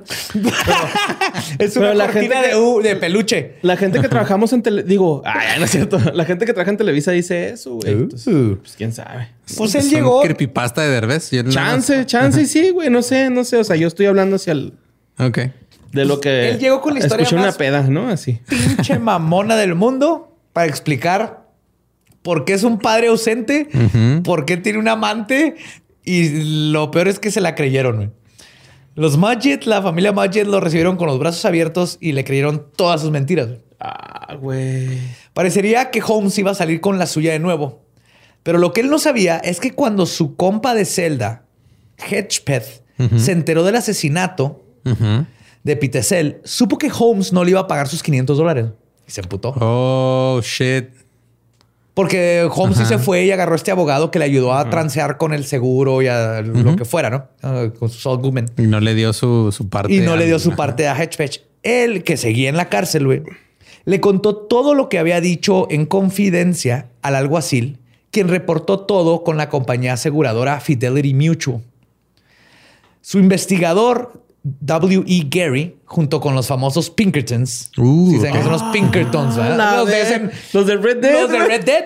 O Los Pinkertons eran, eh, un- fueron como el primer, este, O sea, como grupo oficial de investigadores, Algo así, ajá, cazar recompensas. Era como el gobierno empezó a formar Estados Unidos. Ajá. También un álbum de Wizard. También es una poco? Se llama Pinkerton. Pero pues fueron los Pinkertons, güey, los que dieron con Holmes y lo capturaron en la ciudad de Boston. Hey, Bastan. Allá from Boston. I'm from Boston. Boston. Boston. Boston. Así hablan los de Boston. Boston. Está bien. Eh, ¿En qué estamos? Los Boston. Hey, Bastan. Y cuando Holmes es encontrado por los Pink- Pinkertons, Pinkertons, Pinkertons. Pinkertons, Pinkertons, Pinkerton. Pinkertons. Quitado la pena, confesó, dijo, Simón, cometí fraude. Pero dijo, yo no maté a nadie, era el cuerpo de alguien más. güey. O sea, era alguien ya muerto. güey. Sí. Para nada se sospechaba que ya venían detrás de todo un desmadre. güey. Cuando le preguntaron sobre los niños que sabían que estaban a su cuidado, Holmes les dijo que estaban al cuidado de una niñera de nombre Minnie Williams. Que ya estaba muerta. Ajá. Ajá. Desnuda y con su hermana. No, no, No, Minnie Minnie- Williams era una de las dos hermanas, de- la- su, ajá. Como- de Minnie y Nanny, de las que se Una de veían. Ah, las de las primeras del hotel. Ah, Sí, cierto, de cierto, las del hotel, Ajá. víctimas del hotel. Y de hecho, todavía le dijo al, este, al sheriff y todo. Así que déjame pongo un, me- un mensaje codificado en los periódicos para que se comunique conmigo. Como para alargar el tiempo en que... Y pues es que en esos tiempos... Sí, o sea, ah, sí, lo vamos a poner y pues de aquí a aquí llegue el telegrama Sí, o el era- ajá, pasaban semanas. güey. Ajá. Pues ahorita sabiendo es que, que Creepy Mini sabemos que también... Bye. Ni que fuera la mamá de Homero Simpson, ¿no? Dale. Comunicaba. Y pues obviamente esto nunca sucedió, güey. Nunca se comunicaron, güey. Poco a poco el castillo de mentiras de Holmes se fue derrumbando, incluyendo con las que construyó su verdadero castillo. Una vez arrestado, la policía mandó información a Chicago y entraron a la propiedad. Y es cuando descubrieron la farsa. Y se dieron cuenta de los cuerpos. Y es donde la prensa y el circo mediático convirtió la historia de un estafador asesino en el Moriarty de los asesinos en serie, inventándose todo este gran, porque este plan de hotel con mil cosas. Morbo Aquí es donde sucede. Sí, güey. Morbo vende. Penny Dreadfuls. Durante su juicio, la defensa logró convencer al juez de que Holmes fuera juzgado solamente por el asesinato de Benjamin Pitesel, ya que la orden de arresto y todo lo que se hizo con los Pinkertons y todo, este, se habían hecho por este caso. Y que no se debe- debía permitir este, hablar ni meter evidencia de los De demás los demás. casos que acaban de descubrir en Chicago. güey. Y este, el juez accedió, güey. Y la defensa ganó esa parte del juicio. Pero Holmes perdió todo lo demás. De hecho, no sé si fue a propósito que el juez dijo o si fue nomás un, un happy accident. Pero qué bueno que dijo, ok, nomás lo vamos a juzgar por Ben Pitesel. Es que pudo haber sido, un- o sea, si digo, podría ser de que, ok, dijo el juez, pues ahorita nos vamos por este. Si este no procede, ahí hasta tenemos los demás más cosas. Sí, no, no sé, no, no encontré esa parte, pero de todas maneras, lo que sucede después es que en octubre de 1895, el jurado lo encontró culpable de homicidio en primer grado y fue sentenciado a la horca. Entonces no importó los demás crímenes si se le comproban o no. Con el que lo agarraron de Pitesel fue suficiente para darle pena de muerte. güey. Sí, te vamos a llevar al cuarto ese que usas para ahorcar gente, güey. Ahí mismo te vamos a ahorcar con el mismo mecate, güey, que Es más, estamos a bajar por el tobogán y ahí. ¡Uy! ¡Oh, ahorcarte por tobogán es estar bien vergas, güey! Te ponen la soga y luego ¡uy! Tienes unos segundos de de felicidad. diversión. Perfecta. También Bill- se acaba, caes en un brinca-brinca. Ah, y lo te rompes el cuello. Güey, más bien Bill tuvo unos momentos de diversión antes de, de Kill Bill. No, no se me el nombre del actor, güey. No, no sé cómo. Carradine. David Carradine. David Carradine. Él se divirtió antes de Pues- morir asfixiado. En lo que Holmes esperaba su ejecución, güey, es cuando los cuerpos de los niños Pitesel fueron descubiertos. Ya estaba en la cárcel y es ya le van a ejecutar y encontraron. Ya encontraron los cuerpos de los Pitesel, sabían de los de Chicago, pero no sabían de los niños. También el periódico Hearst, en este tiempo, le pagó 7.500 dólares, güey, que son 230 mil de ahorita, casi lo que iba a ganar por su estafa, por su historia. Y aquí es donde Ah, llegamos mira. a porque confesó a cosas como haber matado a gente que estaba viva. Sí, tú dame dinero y te digo lo que quieras, güey. Y estaba ya en la cárcel a punto de ser ahorcado. Holmes, siendo el megalómano y mentiroso compulsivo que era, le contó la historia al periódico que ellos querían escuchar. Confesó a 27 asesinatos. Como mencioné, varios de estos muertos, entre comillas, estaban vivos. Dijo que cuando asesinaba gente estaba poseído. También los reporteros agregaron más notoriedad a Holmes, declarando cosas como que estaba tan mal de la cabeza que le era imposible ver a alguien a los ojos. Estás diciendo que la imparcialidad periodística depende de vender o no periódicos, lo cual implica que pueden alterar historias para llenar sus bolsillos porque el capitalismo es el único sistema económico que funciona en este momento. Y nosotros enaltecimos a Ted Bundy, ¿te acuerdas? Verga, sí es cierto. ¡Pum! Y esto es algo que mencionan mucho de que Holmes estaba así, que no te podía ni siquiera ver a los ojos y todo. Pero Ay, eso chance sí es neta, ¿no? sí, güey, porque Holmes desde niño sufría de estrabismo, güey. En otras palabras, estaba Ah, sí, es visco. verdad, virolo. Güey. Estaba, güey, desde niño estaba bien pinche visco, güey. Y por eso. O sea, desde niño era un, era un, era el uber nerd. Ajá. Era el nerd de nerds, súper estudioso. No mames. tenía Dice un mi hermana que no va a venir a tu hotel porque pues estás bien pinche visco. Gracias, gordo. Sabía que no me ibas a fallar. bueno, mira, con todo el respeto que se merece, pero a lo mejor si ese güey hubiera hecho stand-up, usaría lentes, ¿no? En el escenario, güey. Entonces, Pues la, la prensa en Chicago se encargó de llenar el vacío del misterioso hotel con, pase- con pasadizos laberínticos, cientos de cuerpos y máquinas de tortura. Incluso inventaron la frase ahora histórica de Holmes, y cito, nací con el demonio dentro de mí. Algo que nunca dijo, güey. Dijo algo parecido, no, para nada tenía la palabra demonio, luego lo cambiaron y así se llevaron. Incluso cuando abrieron el hotel, entraron como 100 personas. Se metieron de gente nomás curiosa, güey. Sí, se a ver enteró a ver qué pedo. Y movieron cosas y destruyeron y se llevaron madres. Y cada quien contó su historia de lo que vio allá adentro. Sí, sí, Y no se fue mames, ya checaron, mito, ya checaron ese cuarto, güey, entre la base de la cama y el colchón, güey. Verga. Hay una niña, güey. Y en el otro cuarto tiene la pinche maquinita de Street Fighter 2, güey.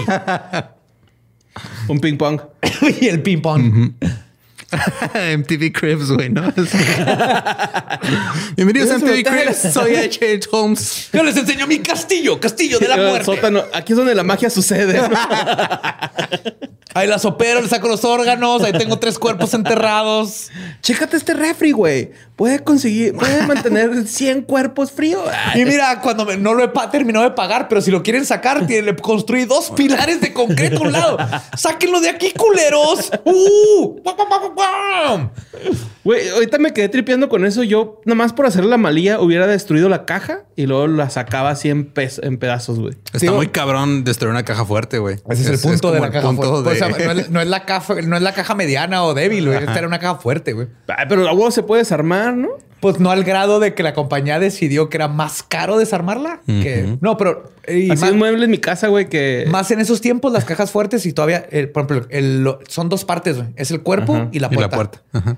Desarmarla es cortar acero del, y, es, y en una caja fuerte tamaño puerta. güey. Así un mueble, en un mueble en mi, en mi casa, güey, que lo puse, llegó el carpintero, me dijo, güey, voy a poner aquí unas moldes, pero ya no va a haber forma de que saques tu mueble a menos de que lo rompas. Sí, está bien, no hay pedo. Ponlo. Y ya. ¿Y ahí se pues, quedó? Pues ahí está todavía, güey. Ya tiene ahí como 15 años. ¿Y lo vas a tener que dejar? Sí, me gustó mucho ese mueble. Hazle el amor antes de que lo dejes. Ah, ahí va, ahí va a estar, güey, por mucho, un chingo de tiempo. Pues además de todo lo que les conté, el incompetente departamento de policía decidió achacarle todos los asesinatos sin resolver para poder irse a pistear temprano. güey. Entonces, que, ah, se mataron una mujer acá, un güey por allá, desaparecieron tres niños, dijeron, ah, todos estaban en el hotel y desaparecieron. Resuelto. Fue H.H. Holmes. güey. El método PGR le dicen, ¿no? Y fue subiendo la cuenta. Pitín, pitín. Tranquilo, borré esos Este, ojos. este comentario sí, sí- sí es Échale ese comentario. irresponsabilidad de Badía por dejarlo lo de decir ese comentario, güey, neta. Y responsabilidad es la de las autoridades que no hacen ni verga. Y mía que. Eso es cierto. Yo nomás Yo estoy también- hablando, güey. Yo también hablo con Lolo irresponsable. Siente fuerte, estamos protegidos aquí en nuestra mesa. Chinga de su madre PGR. Yo no, llegué cierto, tan no. lejos. No, no es cierto. un día, un día. No, no te retractes, es peor, güey. Es peor si te retractas, güey. Es lo que más odia la PGR, las retracciones de. No me retracto, pero tampoco estoy orgulloso de ese comentario. Les cagan, güey. No, tienen un güey que dice yo maté a todas estas personas y no cuando se retractan les va mal.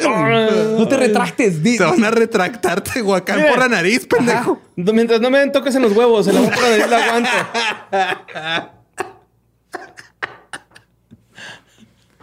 Pero bueno, es así con estas técnicas del PGR, de la PGR que Borre nos acaba de explicar cómo funciona. Que en poco tiempo la leyenda de H.H. Holmes, el diablo de la ciudad blanca, The Devil of the White City, el primer asesino en serie conocido de los Estados Unidos, el homicida de 300 personas o tal vez 10 mil, y su castillo de las pesadillas se convirtió en una verdad que todavía se repite hasta el día de hoy. Es una leyenda urbana, güey. O sea, totalmente. sí, es un asesino, sí fue un estafador, pero era un narcisista. Ajá. Por excelencia, se lo Güey, era un vato que quería llegar a la riqueza, güey, de cualquier forma. Exacto. O sea, no hay otra, otra cosa, güey. El Sí. vato quería feria y de cualquier forma lo iba a lograr. Y Y no lo iba a detener el matar a alguien. mira, eso nos enseñaron en Whiplash y él lo logró, ¿no?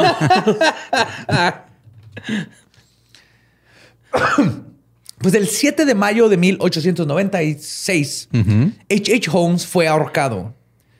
Unas fuentes indican que su cuello no se rompió cuando cayó y que tardó cinco minutos en morir asfixiado. ¿Está bien? Y solo un doctor en la escena reportó que Tenía una erección. Pero no especificó si el doctor la tenía o el el güey casi muriéndose la tenía. alguien en esta horca tenía gotas traicioneras y Tenía- quién sabe por qué si no había ido al baño, ¿no? El doctor este dice que sí se le rompió el cuello, Ujú. Pero que de todas maneras su cuerpo se retorció por cinco minutos. Ok. Entonces, la, la única confusión es entre. Y el doctor era H.H. Holmes. Se escapó, güey. es el twist que decía Badía al principio. No, sin mamar, dijiste eso. Hay toda una teoría del- en varias fuentes De que no se de que Holmes le pagó y que Alguien- ahorcaron a alguien más. Al último momento lo cambiaron. No, mames. totalmente falso, güey. Sí, sí lo mataron. Y Ok. ahorita vamos a ver porque o sea, sí, no, sí se ahorcaron, güey. Sí Ok. lo ahorcaron. Antes de su muerte, Holmes pidió un último deseo. Que su ataúd fuera encapsulado en cemento porque temía que doctores quisieran examinar su cerebro. Por lo que hizo. Qué mamón. Y lo hicieron. Lo enterraron y lo llenaron de, de concreto. Pero qué mamón. lógica. O sea, no, no tiene lo que mamón, güey. Sí, pero- sí. Siendo los- un hombre los de la científicos, ciencia, ajá, doctor, sí. ¿qué- qué- lo último. Vamos a ¿qué examinar el, importa, el cerebro más pendejo del mundo. Pues no, está ahí encapsulado en cemento. O sea, ¿Eh? Pero ahí no termina la notoriedad de H.H. Holmes. ah, cabrón. Sé que gran parte de los macabrosos y macabrosas están pensando en este momento, Sabía que ibas a mencionar esto. Creo que sé a dónde vas. pero Badía, que no Holmes era Jack the Ripper. Ah, ah. Sí, borre. Jack the Ripper era H.H. Holmes. ¿Sí? Ah, qué putas, güey. Mira, ahorita un chorro de gente está así de. mm. Porque dicen, no, oigan, yo leí que coincide con los tiempos y el modus operandi. Los dos eran doctores. No hay récords de Holmes en Chicago en 1888. Pues no, porque el güey no vivía Jack. en Chicago. Y él, regresando a los Estados Unidos, o sea, Jack explicaría por qué Jack dejó de matar. Todo coincide. Simón, eran doctores, mataban. Pero, a pesar de que ya vimos que era más estafador que cualquier otra cosa, pues mis queridos Sherlocks de, sillón, temo decirles que esto también es falso y se puede comprobar. Pues Jack the Ripper sí era asesino en serie bien, güey. Sí, sí, no sí, mamadas, sí. güey. ¿no? Señor asesino en serie. Simón. Este güey era un pendejo, güey. Pero les puedo comprobar que es imposible que Holmes y Jack sean la misma persona. Para empezar, no existe ningún récord de que Holmes viajó a Europa en toda su vida. güey. Nunca lo mencionó tampoco. Lo que más hubiera estado mamando bien cabrón así, güey. Acabo de ir a Europa, güey. Aparte, no mames. claro. Toda la gente que maté allá, güey. Neta me pasé de verga, güey. Güey, Y lo- en un callejón de Francia, el, eh, uy, el mejor café que he comido, he probado, güey. Neta, güey. Te lo sí, juro, güey. Y está así, a media cuadra me encontré una tipa y la asesiné a puñaladas y luego fui a comprar con Gucci. O sea, De Monsheshu. Monsheshu. Ya, ya me lo imagino, güey. sería insoportable eh, hablando de Europa. Nunca fue, güey. Lo, lo más cercano eh, que, que estuvo a ir a Europa es que pidió una carta de recomendación, o sea, hay un récord, a uno de sus profesores para poder viajar como misionero médico. O sea, sí- Ok. sí, quiso ir. Algo que no sucedió. Y además su intención era ir a África, no a Europa. Ahora bien. El último rey de Escocia. Del último... sí se llama así la movie, ¿no? Sí. Ahora bien, sobre su paradero durante agosto y noviembre de 1888, que fue cuando sucedieron los asesinatos de Jack the Ripper, gracias a que Holmes era un estafador compulsivo, existen documentos de demandas en su contra. Y solo en Chicago, el historiador, eh, historiador Adam Seltzer, eh, con el libro que me basé, lo hizo otro estudio, encontró nada más en Chicago 60 demandas en su contra, nomás en el en 1888, güey. O sea, ese güey no, no puede estar matando en, en Inglaterra mientras está robándose bicis en Exactamente, güey. Y en estos récords se encuentran recibos, préstamos y fechas de la corte a los que tuvo que ir. Ok. También se sabe que el 9 de octubre, esto creo que era lo más obvio de todo, güey. El 9 de octubre de 1888, Holmes se registra para votar y luego puso el castillo como su domicilio actual, aunque no votó en noviembre. Pero en este mismo tiempo, su hija Lucy nace el 4 de julio de 1888. Ahorita les dije. Si cuentas nueve meses atrás, güey, podemos estar seguros que por octubre de 1888, cuando sucedieron los asesinatos de Annie Chapman, Elizabeth Stride y Catherine Eddowes, tres de las cinco víctimas canónicas de Jack, Holmes estaba haciendo llorar al cíclope chino por matar a la rata palos. ¿Correcto? Sí. Estaba haciendo un bebé. Sí, Qué rara forma de decir que está haciendo un bebé, pero sí. Eso es así le dicen los chavos ahora, güey. Hacer llorar al chico, chicople. El cíclope. Cíclope chino. Puta El madre. cíclope chino. Ciclo, cico, cíclope. Pues sabemos que en octubre estaba con la esposa teniendo sexo porque nació su hija. Luego, en noviembre, que fue cuando Jack cometió su último asesinato canónico y eh, tal vez el más famoso, el de Mary Jane Kelly, que fue el 9. Holmes estaba siendo demandado por Simon Wakesell, que le vendió medicinas para su farmacia, Joseph Kimball, que le vendió ventanas, y por la compañía Etna Iron and Steel, la compañía que construyó el castillo de la muerte, toda la parte metálica por lo menos. Y finalmente, y esta es una opinión personal, pero conociendo la verdadera historia de Holmes, su modus operandi y el de Jack son completamente diferentes. Y en mi opinión, Holmes ni siquiera era un asesino en serio. No, era un asesino de oportunidad. O Sí, sea, era, ajá, güey. El vato no, no, no hace nada por, por un placer o por Era nada, por güey. quitarse un obstáculo. Ajá, era eso totalmente, güey. Exacto. Él mataba. Iba a decir como la PGR, pero ya vimos.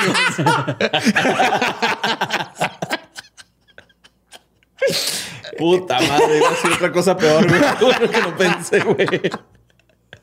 Pero un salió el tío Robert, güey, ¿no? Él mataba. Holmes mataba para esconder sus crímenes, amoríos, embarazos o para conseguir dinero. güey. O sea, todos los asesinatos que cometió le ofrecieron algún tipo de beneficio. güey. No mataba por matar. Por más cruel que fue, por ejemplo, Sí, con tenía, los niños, o sea, no mataba por matar. güey. No tenía objetivos Como, un de asesino en serie, serie. que su necesidad es matar. Él era. Tengo que deshacerme de Sí, estos su niños era este pedo. es- esto me estorba, güey. Tengo que quitarlo de aquí. para poder seguir con mi Eh, estilo de, de vida. hecho, ahorita que estábamos en este tema, güey, eh, creo que hablamos algo de Colombia. Estoy casi seguro. El Bueno, episodio pasado feria, hablamos ajá. de Colombia. sí. Pero este. Ah, no, de la por, feria de Colombia. Ajá. por ejemplo, eh, no sé si está mal que lo diga, pero Popeye, güey, el sicario, pues él Ajá. no es asesino en serie, aunque haya matado un chingo, ¿no? O sea, No. él lo hacía por un business y ya. Ah, es un Sí, asesino un múltiple.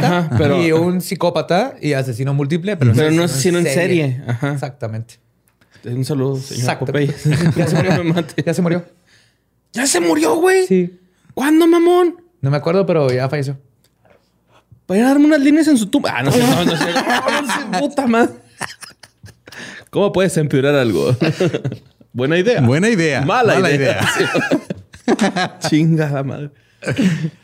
Y además de todo esto de que él muestra un modo superante totalmente diferente, nunca mostró la brutalidad de Jack. O sea, Jack. No, Jack era de- literal. Ajá. Por algo le dicen el destripador. Sí. Ajá. Y los asesinos en serie por empiezan bajito y suben. Ajá. Eh, lo que estaban las teorías de que Holmes es Jack quiere decir que subió y luego cuando llegó a los Estados Unidos le bajó y construyó un castillo donde secretamente cuando Jack lo que quería que vieran a las víctimas y mandar cartas y que supieran de las víctimas. Este güey eh, construyó un castillo para esconder que ya sabemos que no es cierto, pero aún así él no quería que lo descubrieran y Jack lo que quería era enseñarle en la Era cara a los detectives, miren lo que hice. Pero nunca supieron, güey. No, nunca supieron. Jack está cabrón. Y no soy el único que cree esto. Su primera esposa, Clara, cuando fue entrevistada sobre los asesinatos, declaró, y cito, pero claro, siempre me imagino esa, pues sí, a huevo, ese pendejo, pues claro, pinche Holmes. Dice, pues claro, fue llegando a esto poco a poco y creo que habiendo cometido algún pequeño error, lo habría llevado a uno más grande para esconder el primero. Y con cada crimen empeoraba. Claro que es más fácil terminar haciendo algo muy malo después de que comenzaste en pequeño. Sí. O sea, su misma esposa dijo, sí, este pendejo hizo un fraude para esconder el fraude, hizo otro más grande, Y mató terminó y- matando a alguien y luego después de ese asesinato tuvo que hacer esta pendejada. Exactamente. Incluso el inspector Fitzpatrick, a cargo del caso de Holmes en su momento, cuando todo le- le- se lo estaban achacando a Holmes, comentó sobre el asesinato de Mary Cron, que fue una mujer que asesinaron brutalmente en 1893 en Chicago, el tiempo de Holmes, y cuyo homicidio se comenzó a teorizar que habría sido perpetuado por Holmes. El inspector Fitzpatrick comentó, y cito, el asesinato de la señora Crone fue perpetuado de una manera tan cruda que Holmes no pudo haber tenido nada que ver con él. Holmes era un criminal científico y nunca pensaría en robar a una persona o atacarla a sangre fría. Es tan ridícula la premisa que de una vez deberían de conectarlo con los asesinatos de Jack the Ripper en Londres. Era cuando estaban pasando. Mm. Ajá, por eso la, la gente lo conecta. Eso lo dice. Y, lo cabrón es que 133 años después, la gente parece que no entendió el sarcasmo. Y esa fue la historia de H.H. Holmes y su castillo de la muerte. Pues este. O su hotel del fraude. Su hotel del fraude. Ajá. Pues mira, yo tengo un compa que su papá es abogado y a la verga, güey, ¿no? O sea, ha cometido más fraudes que este, güey. Y ahora es pastor, entonces va a cometer más fraudes. güey. Puta madre. Pero sí, claro, sí, Ho- Holmes está bien padre la historia legendaria y, y- y el mito y todo esto que se creó alrededor para, para que American Horror Story lo agarre de historia. Sí, pero, de viendo ahí, ajá. alrededor es de... No, no, no era un asesino en serie, era un, Sí, era un asesino. Era un, era un culero. Era un culero. Era un narcisista que, la, que no lo iba a detener la vida de alguien más para llegar a donde tenía que llegar. Ujú. Y pues, no sé, muchas gracias por 100 episodios. 100 episodios más. Lo Para logramos. ustedes. Yo Sí. no tengo 100, Tú pero... como... Ajá, Pero, pero está el bien bonito, güey. Ya vas a Está llegar a bien los otros bonito. 100. Va, hay que ve contando de cuántos llevas, porque tú no tienes que decir cuándo llegas a tus 100. Para mí son 100 ahorita ya, güey. Yes. Porque te has estado aquí desde antes de que neta. existiera Sorry, la sorry, Ya son güey. 100. Sorry, güey. Ya son 100. Te amamos, Borre. Y más que nada, amamos a todos ustedes. Muchísimas gracias por ayudarnos a llegar al episodio 100. No, no, no habría episodio 100, no habría leyendas legendarias sin todos ustedes que nos escuchan, nos ven, nos apoyan en Patreon, nos apoyan de cualquier manera, nos mandan mensajes, hacen gráficos, diseños, eh, pasteles, todo, todo, todo lo que hacen eh, que esta gran comunidad de leyendas legendarias se haya convertido en lo que es, que es una chingonada. Gracias a ustedes. Sí. Está bien bonito. Este, es- son los primeros 100 de muchos. Entonces, aquí seguiremos. Nos vemos y nos escuchamos la próxima semana. Nos pueden encontrar en todos lados como arroba leyendas podcast. Yo soy ningún Eduardo. Yo soy Mario López Capi. Y yo soy Elba Diablo. Nuestro podcast número 100 ha terminado. Debemos irnos a pistear. Esto es Orden de Belzebub. Los amo macabrosos y macabrosas. Lolo, baja esa arma.